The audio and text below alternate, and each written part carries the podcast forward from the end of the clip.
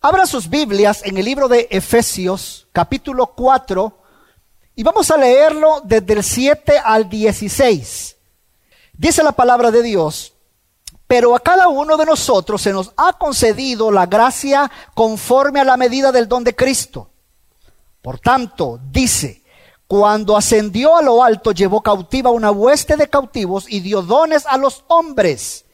Esta expresión ascendió, ¿qué significa si no que él también había descendido a las profundidades de la tierra?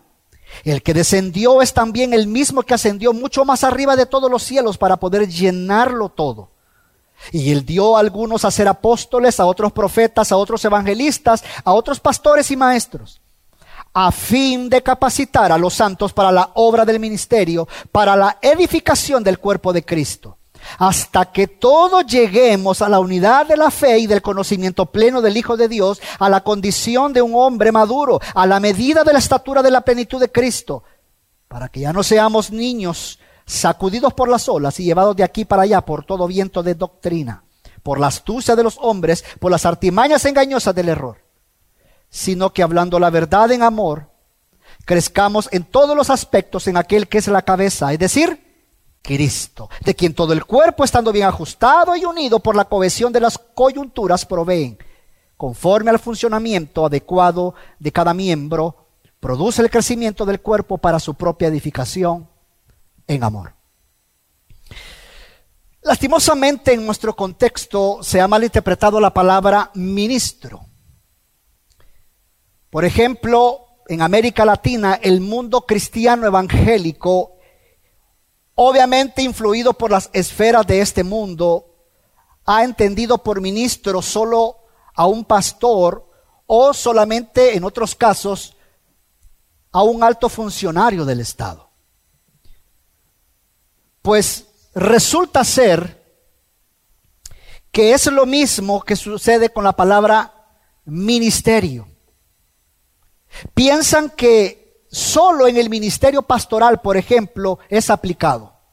A lo mucho el ministerio de la música, a lo mucho. Pero es interesante ver que entonces al haber esa manera de pensar en el cristiano, en el creyente, ellos dicen que entonces no aplica a los miembros de una iglesia. Es interesante ver que Pablo entonces viene y él explica de que el ministerio es la obra o el trabajo de la iglesia como cuerpo de Cristo. Y el ministro dentro del cuerpo de Cristo es cada uno de los miembros de la iglesia que sirve al Señor en el ministerio según los dones que el Espíritu Santo ha dado. Rápidamente haré un contexto de los versículos 1 al 6, porque creo que es importante, pero rápido. Pablo, si usted se da cuenta, había mencionado tres detalles importantes. En el 1 y 2 toca el tema de la santidad. En el versículo 3 agrega un ingrediente importante acerca de esa unidad que debe existir, y es el tema de la transformación.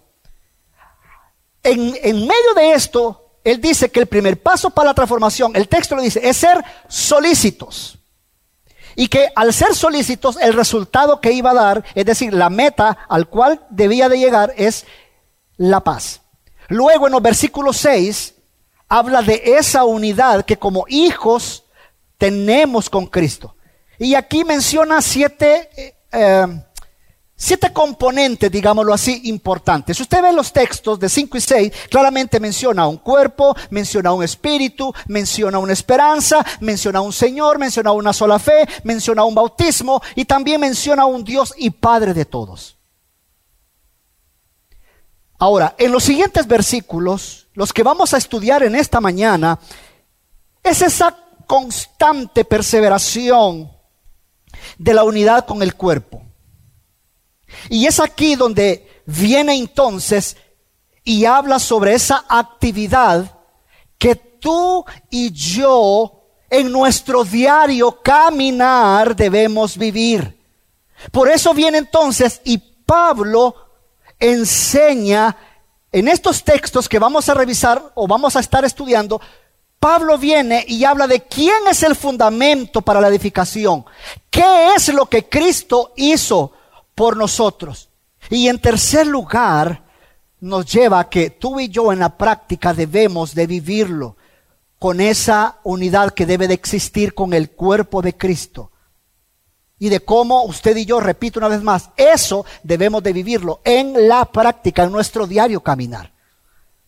Por eso es que mi intención en esta mañana y en el tiempo que me queda es persuadirte que así como Cristo edificó a su iglesia por medio de su muerte y resurrección en la cruz, nosotros hoy en unidad, como parte del cuerpo, nos edifiquemos mutuamente hablando la verdad en amor. El tema de esta mañana es edificándonos mutuamente con el cuerpo de Cristo.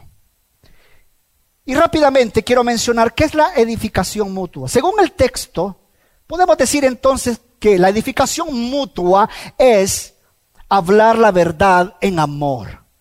Crecer en todos los aspectos, entendiendo quién es la cabeza, es decir, Cristo.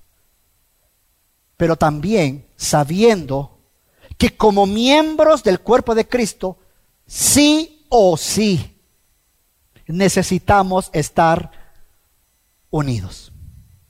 Ahora, ¿por qué Pablo viene y escribe esto? Y es interesante porque las primeras lecciones que vemos en los Efesios, ellos tenían que, que aprender a estar vinculados. Y de hecho, esas son una de las lecciones que se ven claramente ahí. Y tenía que ver mucho la vinculación entre la unidad. Por lo tanto, sabían que esa unidad debía de expresarse con los miembros del cuerpo.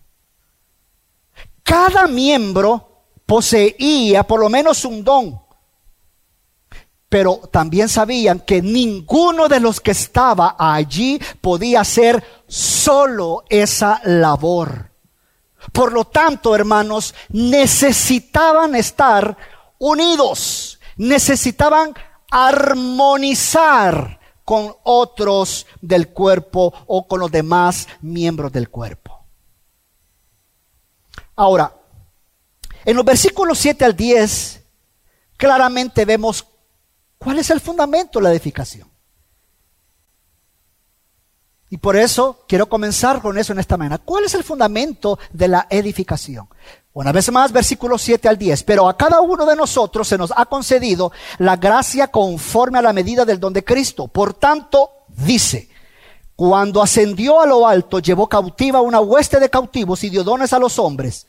Esta expresión, esta expresión ascendió, ¿qué significa sino que él también había descendido a los profundidades de la tierra? El que descendió es también el mismo que ascendió mucho más arriba de todos los cielos para llenarlo todo.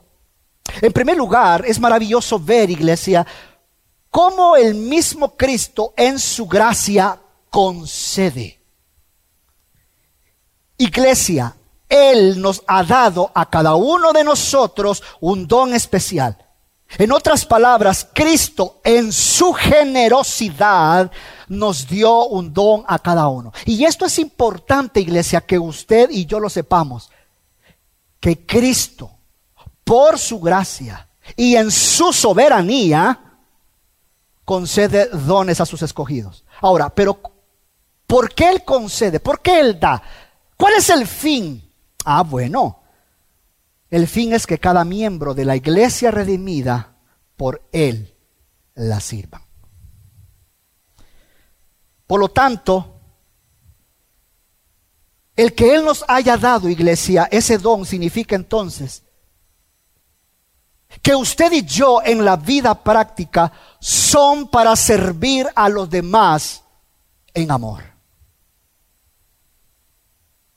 Ahora, quiero que entienda que los dones son para edificación de otros. Pero también es importante que tú sepas que también no todos tenemos una misma función dentro del cuerpo de Cristo. Ahora, ¿por qué esto es así? Ah, porque resulta ser que lo mismo sucede con los miembros del cuerpo. Son muchos. Son muchos. Por lo tanto, así también los dones. Varían. Por eso es que entonces, cuando un creyente, por ejemplo, dice tener todos los dones que en la Biblia aparecen, contradice este principio. Automáticamente lo contradice. Por eso es que vemos entonces lo maravilloso de ver a Cristo que Él nos ha concedido y nos ha dado conforme a la medida del don de Cristo. Él lo hace gratuitamente. A Él le plació. Ahora, ante el versículo 8 que encontramos acá, todos los estudiosos de la Biblia, y es interesante porque todos, todos dicen lo mismo, y es que el apóstol Pablo recuerda a un texto allá del Antiguo Testamento y él está haciendo alusión a un texto de, allá del Antiguo. Y específicamente es el Salmo 68, versículo 18. Ahora, ¿cuál es el contexto de este salmo? El contexto de este salmo es otro contexto de un libro del, del, Antiguo Testamento. Y es cuando, por ejemplo, en ese contexto, aquel que había regresado de una batalla y, había vencido, regresaba con el botín que había obtenido. Por lo tanto, al ser objeto de exaltación, debía de ser aplaudido por esa hazaña que él había obtenido. Ese conquistador tenía que ser aplaudido. Pero entonces, iglesia, viene Pablo y nos deja un gran mensaje digno de imitar de su parte y de la mía. Porque resulta ser que si allá en el Antiguo Testamento ese conquistador era digno de que le sirvieran, era digno de que le rindieran aplausos, era digno de que se le diera honor y le dieran todo lo que él pedía, iglesia, viene Pablo y dice que ese Cristo que llevó una hueste de cautivos, el cual fueron vencidas en la cruz, él no pidió gloria para sí mismo. Él no pidió aplausos. Él no pidió que le hicieran una estatua. No,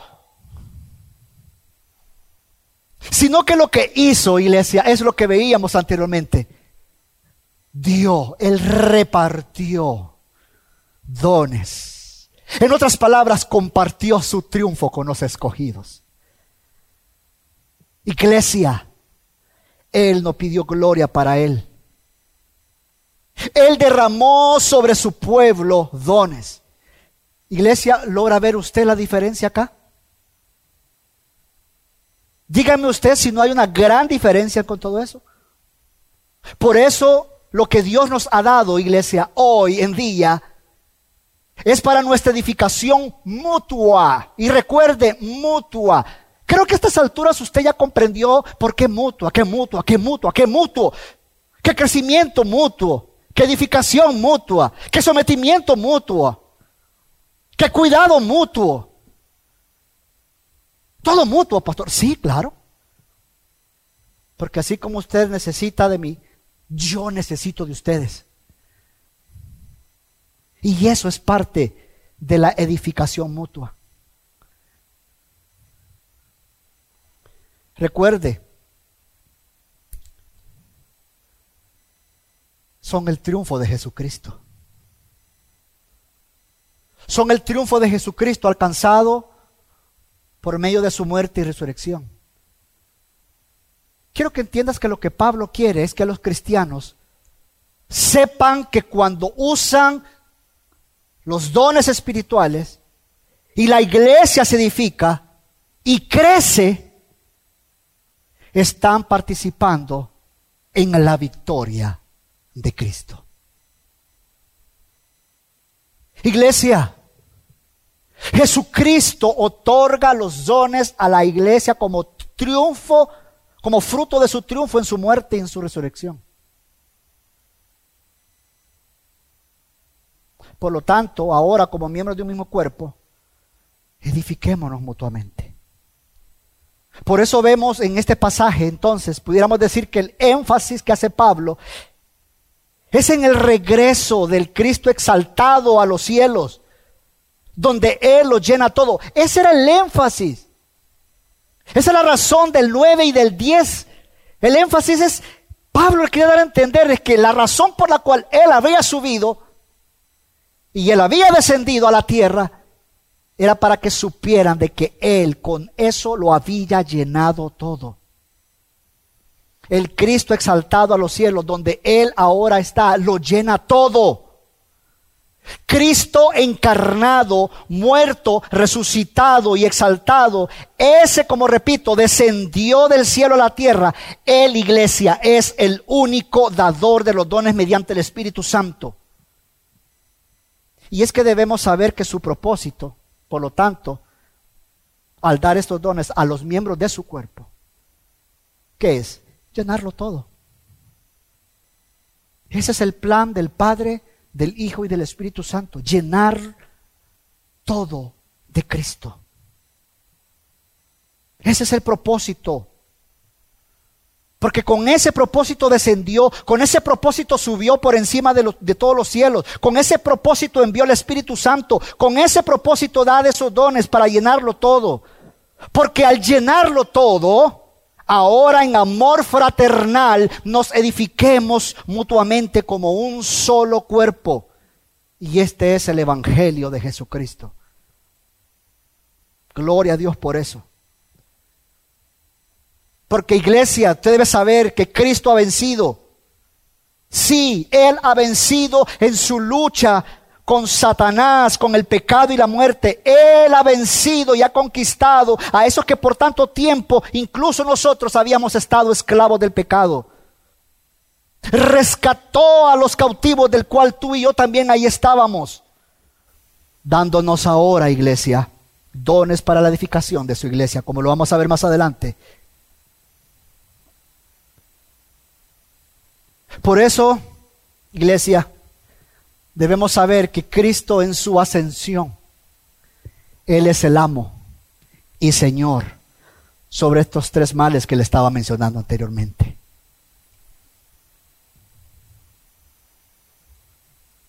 Ya nada ni nadie pueden impedir que Cristo ejecute su plan establecido de hacer que las buenas nuevas del Evangelio sean llevadas a todo el mundo, como lo vemos en Mateo capítulo 28. El resucitado, el ascendido y sentado a la diestra del Padre, Cristo hoy lo llena todo. Iglesia, Él siendo Dios no estimó cosa que aferrarse. Dice que se despojó de todo y dejó su trono. ¿Para qué? Para capacitar a su iglesia para esta tarea importante. Por esa razón, mira, si tú te dices llamar cristiano y tú te opones a este principio de edificarte mutuamente y tú te aferras luchas contra este principio. Si en tu vida cristiana tú vas produciendo división en tu iglesia local y no practicas el amor fraternal, dejando que la edificación se produzca en tu vida, déjame decirte que tú estás pecando y de manera voluntaria contra el propósito de Dios. Por eso, iglesia, no debes menospreciar la obra que Cristo realizó en la cruz, porque lo hizo con un fin, la edificación. Por eso cuando alguien venga y te exhorte en amor y te cuide en amor, no huyas. No huyas, no corras, es para tu edificación, es para mi edificación.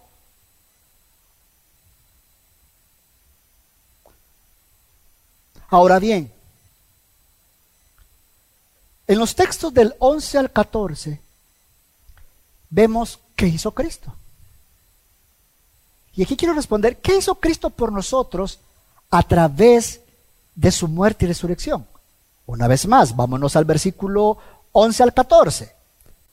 Y él dio a algunos el, ser apóstoles, a otros profetas, a otros evangelistas, a otros pastores y maestros, a fin de capacitar a los santos para la obra del ministerio, para la edificación del cuerpo de Cristo, hasta que todos lleguemos a la unidad de la fe y del conocimiento pleno del Hijo de Dios, a la condición de un hombre maduro, a la medida de la estatura de la plenitud de Cristo para que ya no seamos niños, sacudidos por las olas y llevados de aquí para allá por todo viento de doctrina, por la astucia de los hombres, por las artimañas engañosas del error. Ah, no explicaré el versículo 11 porque no es el enfoque de esta enseñanza. Solamente diré que esas personas, esos personajes que ahí aparecen en el versículo 11, aparecen como un regalo que Cristo dio a la iglesia. Ahora bien, en el versículo 12, en la primera parte, quiero resaltar algo que sí salen mencionados en el versículo 11, los evangelistas y pastores maestros.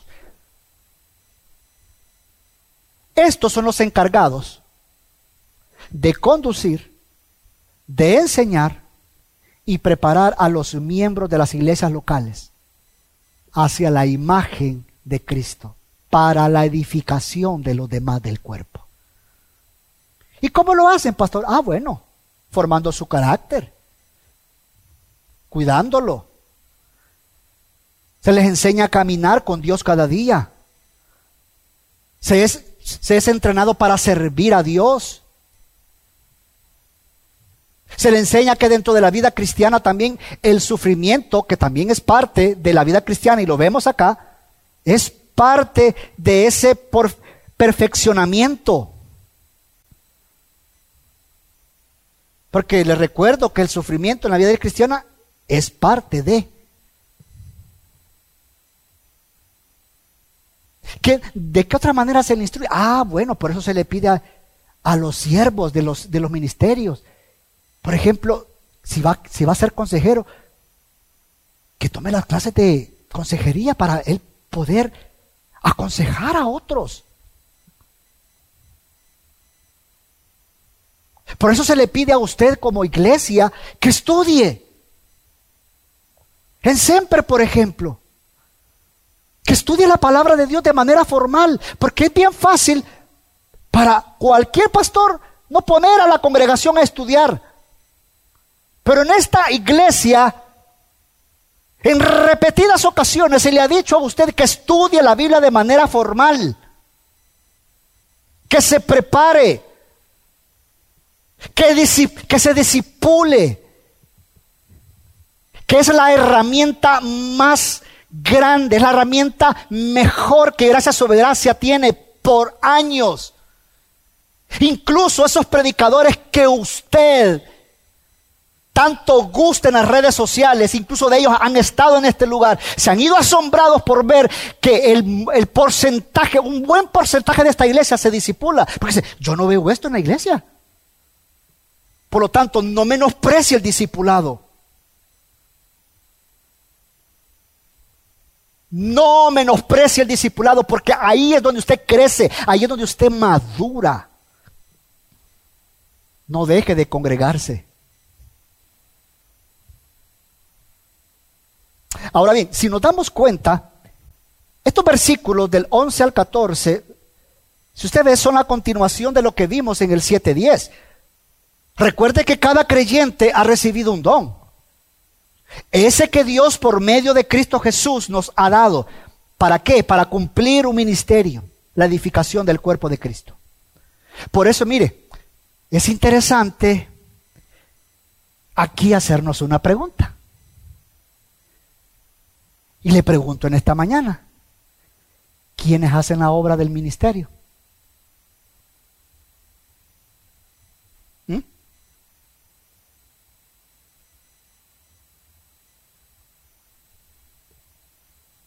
¿Quiénes la hacen? ¿Quién cree usted que hace la obra del ministerio? Los miembros. los miembros. Si usted es un miembro nominal de esta iglesia local, gracias sobre gracia, es usted. Quiero que entiendas que ningún pastor puede hacer todo. Por eso es diabólico pensar que dentro del plan de Dios ese pastor quiere hacer todo. Porque resulta ser que dentro del plan de Dios no es satisfacerse a sí mismo. Por eso repito que la obra del ministerio la hacen los miembros. Por eso se capacita a los santos, lo que dice el texto, para que luego ellos puedan servir a otros con eficacia. Por eso todo miembro de esta iglesia debe involucrarse en la obra del Señor. Por eso debe estudiar, debe prepararse, debe disipularse. Hace unas semanas, en uno de los ministerios que Dios me permite pastorear, yo le hacía la invitación a unos hermanos para que lideraran, disipularan un grupo. Pero yo les aclaré en amor, les dije, ¿sabes qué? Tú no puedes liderar a un grupo si tú no te dejas liderar. Tú no puedes discipular a un grupo si tú no eres un discípulo. Sí o sí te debes de discipular. No menosprecie. Por eso es importante que los que son miembros de esta, su iglesia local, gracia sobre gracia, sepan que su labor es prepararse siempre, estar equipado. ¿Para qué? Para que la obra del ministerio siga avanzando. Quiero que entiendas en esta mañana que no es tarea solo de los pastores, no, es obra de cada creyente. Por esa razón, cada creyente en la iglesia de Jesucristo debe estar activo sirviendo al Señor. Cada miembro de esta iglesia, no solamente los que son graduados de Semper, no solamente aquellos que tienen el privilegio de parte de Dios de poder servir a tiempo completo reciben alguna remuneración de su ministerio. No, son todos. todos. Por eso aquellos que son miembros de una iglesia local deben estarse alimentando todo el tiempo con la escritura. Porque resulta que eso es para la edificación del cuerpo de Cristo. Por lo tanto, iglesia, despierta. Despierta. Los dones han sido dados por Dios para la edificación. Porque cuando tú no lo haces, tú caes y pecas de egoísta. Pero cuando tú eres consciente de la edificación mutua, ¿sabes a qué te va a llevar eso? A evangelizar, a enseñar, a discipular, a aconsejar, a visitar, a interceder, a animar, a consolar, a apoyar, a estimular, Tú no vienes aquí solo para llenarte e irte lleno. Tú eres llenado aquí para tu servir de edificación a otros. Por eso, si tú tienes por lo menos un año de estarte congregando con nosotros, tú debes de disipularte, tú debes de crecer. Porque si no, déjame decirte algo con amor y cariño en Cristo Jesús, tú estás perdiendo el tiempo. No hay mejor manera de poder crecer y madurar en Cristo Jesús a través de la palabra, disipulándose con otros. Ahora, ¿por qué todo esto, pastor? ¿Por qué usted está siendo tan enfático con todo esto?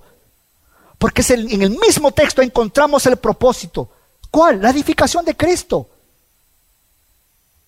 Hasta que todos, dice el versículo 3, hasta que todos lleguemos a la unidad de la fe y del conocimiento pleno del Hijo de Dios, a la condición de un hombre maduro.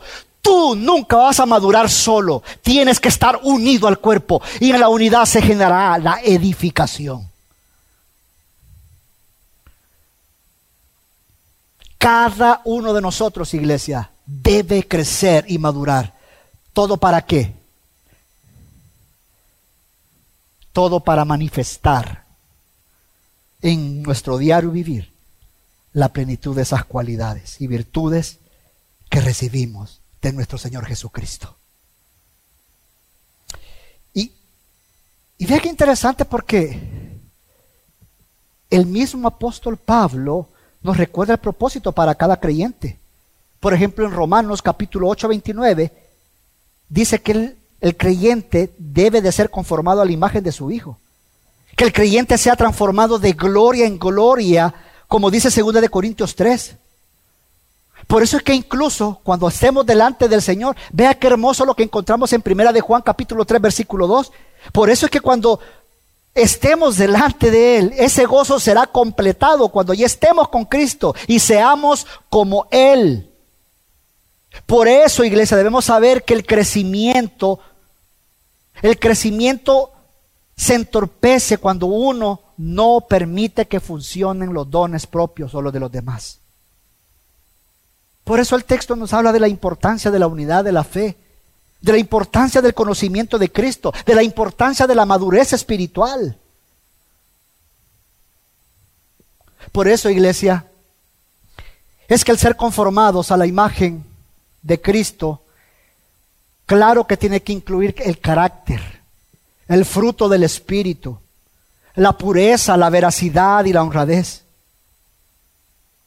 Hermanos, hermanas, todo esto incluye el amor hacia otros. Todo esto incluye bondad, todo esto incluye humildad, incluye armonía. Incluye la sumisión mutua del cual aprendíamos hace dos semanas atrás. Incluye el no dar las cosas por sentado como aprendíamos la semana pasada. Quiero que entiendas que el dedicar nuestras vidas a los demás por amor es parte de la unidad, del crecimiento, de la madurez, de la edificación. Por esto que estoy mencionando, por esto último que estoy mencionando, ¿qué característica entonces muestra el cristiano que le falta madurez? El versículo 14 nos lo dice. Dice, niños sacudidos por las olas y llevados de aquí para allá por todo viento de doctrina, por la astucia de los hombres, por las artimañas engañosas del error. Iglesia, los creyentes no deben ser niños inmaduros que de manera fácil son convencidos, son corrompidos, son confundidos y engañados como esas olas del mar que van de aquí para allá. Por eso el versículo 14 vemos claramente un gran peligro. Por eso entonces que usted debe entender esta mañana la preocupación que existe en los líderes de esta iglesia, de los pastores, que Dios ha permitido en gracia sobre gracia. Porque la función de ellos es capacitar, perfeccionar a los santos con alimento sólido de la palabra de Dios. Por eso los entrenamientos. Por eso las, las conferencias. Por eso el programa Pacto y Verdad para Matrimonios. Y haciendo un paréntesis, cuando yo hago la invitación me dice, no, pastor, fíjese que estoy bien. Yo no me congrego los domingos porque estoy bien. Yo me congrego porque necesito ser alimentado de la palabra de Dios. Es triste ver, e incluso en esta iglesia, que muchos matrimonios desprecian un servicio especial para matrimonios porque piensan que como están bien, no necesitan de Dios. Qué manera tan pobre de pensar.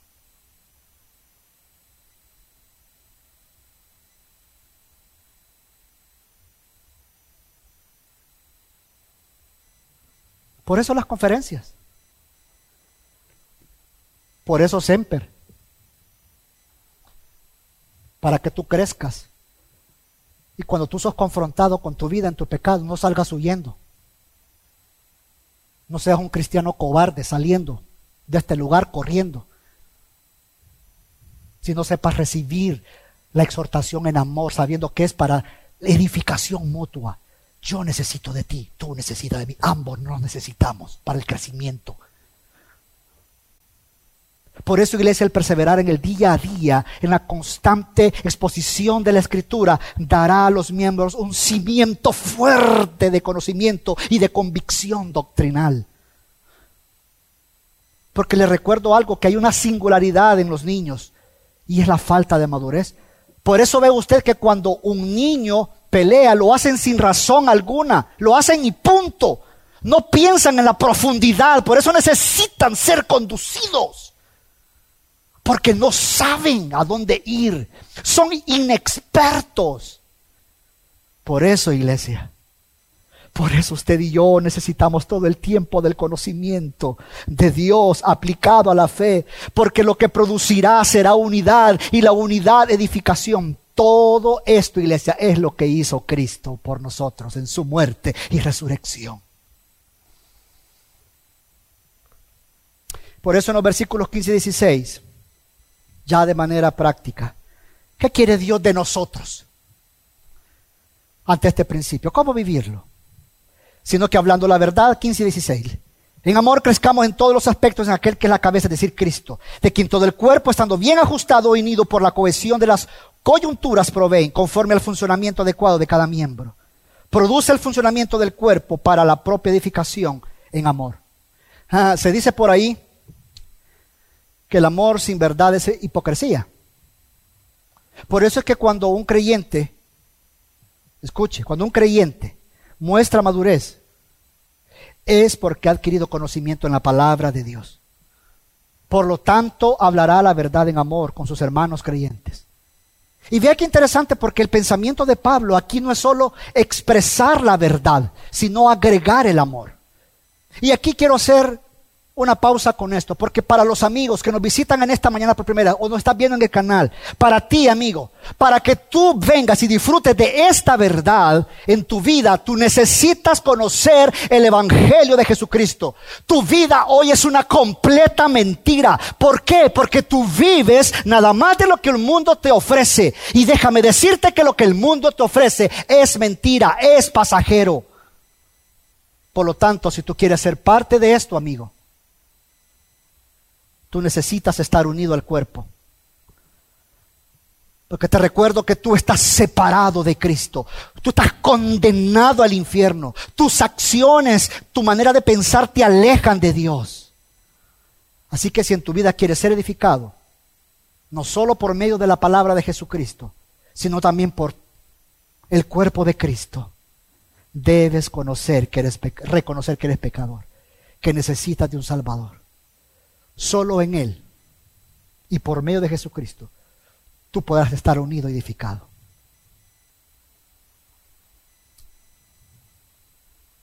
Solo estando unido vas a poder ser edificado. Vas a entender lo que es un discipulado. Vas a entender qué significan los grupos de reunión. ¿Cuáles son tus grupos de reunión hoy en día, amigo? Los que te invitan a chupar, los que hablan de mujeres, de hombres, de cuánto dinero hay que hacer, la fama, la fortuna, el sexo, no sé qué, que no sé cuánto. Esos son sus grupos. Para que tú disfrutes de esos grupos de edificación, tú necesitas unirte al cuerpo, para que por medio de ese cuerpo tú puedas crecer en discipulado y en amor para con Cristo. Ahora bien, para nosotros los creyentes, ten en cuenta que no solo debes hablar la verdad, sino que también debes agregar el amor. Por lo tanto, amado, lo que salga de tu boca debe ser en amor.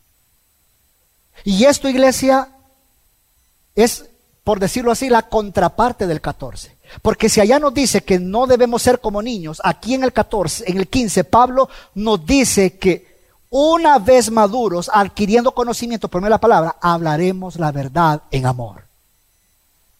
Por eso repito, cuando un hermano llegue y te exhorte en amor, tú no vas a salir corriendo. Tú no vas a salir corriendo porque el fin es crecer juntos en todos los aspectos, el cual la cabeza es Cristo. Por eso es que tú y yo no podemos entender la vida cristiana si no estamos vinculados con Cristo. Y en el versículo 16 la evidencia, hermanos, obviamente es la madurez. De esa cooperación que hay entre los miembros. Por eso viene y usa el ejemplo del cuerpo físico. Menciona coyunturas. Resulta ser que coyuntura se refiere a esos ligamentos que conectan las diferentes partes del cuerpo. Por eso es que cuando el cuerpo funciona perfectamente, toda la actividad propia de cada miembro, ¿qué pasa? Se activa. Y es ahí donde el propósito, la armonía de ese cuerpo es cumplida. Por eso debe entender, iglesia, que cada miembro debe estar relacionado y unido a otro miembro del cuerpo, en una comunión de amor, compañerismo, sujeción y transparencia, para ser formado y que se produzca edificación.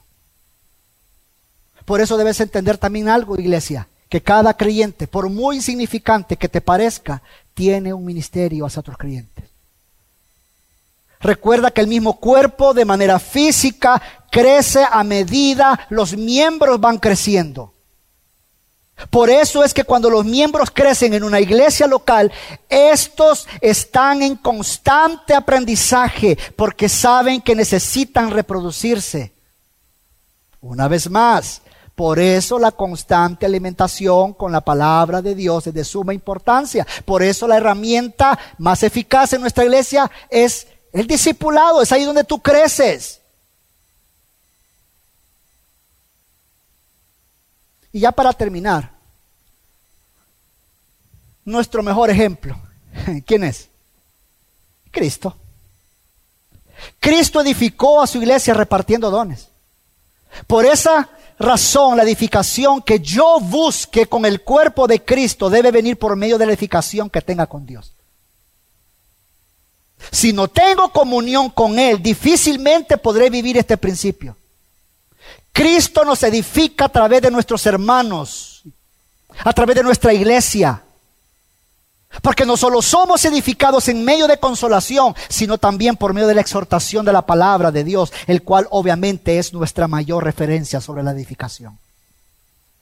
Es por eso que aquí me permito el poder animarte el poder exhortarte en amor a que uses la mejor herramienta que gracia sobre gracia tiene, el discipulado.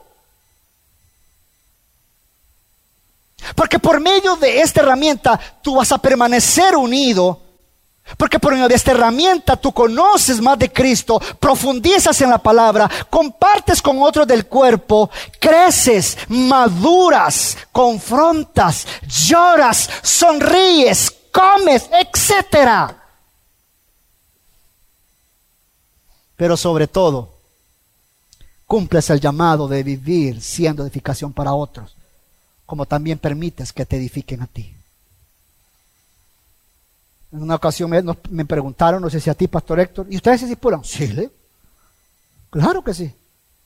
Si es parte de nuestro crecimiento. Y a veces nos chiporrotean, nos que surjan las bellezas del arte. Si tenemos carne igual que usted, pues. O no, Pastor Héctor, Pastor, me, estamos discipulando, nos tenemos discipulando, estamos confrontando en amor. Ah, si usted verá las confrontaciones de los pastores, ay, usted sale corriendo. En amor. Bueno, ¿cuántos años llevamos ya, pastor? Bueno, solo tú y yo de conocernos. Somos amigos desde que de antes que éramos pastores. Y desde entonces nos venimos volando la cabeza cada rato. Y todavía. Nos vivimos edificando mutuamente. Creciendo por medio de la palabra de Dios en un discipulado. Por eso es que la mejor edificación que tú y yo podemos tener es el discipularnos. Primero siendo discípulos y luego discipulando a otros, para que así cumplamos el objetivo de la unidad como cuerpo de Cristo, hablándonos la verdad en amor. Como miembros de un mismo cuerpo, el cual la cabeza es Cristo, debemos edificarnos, iglesia, mutuamente, todo el tiempo. Cuando somos congregados, cuando semana a semana se nos llama para discipularnos. Iglesia, Edifiquémonos hablando la verdad en amor. Por eso, y por lo tanto, nuestra edificación debe ser cristocéntrica, basada en la escritura, no basada en emociones ni sentimientos, que al final solo dividen y no traen ningún bienestar para nuestro espíritu.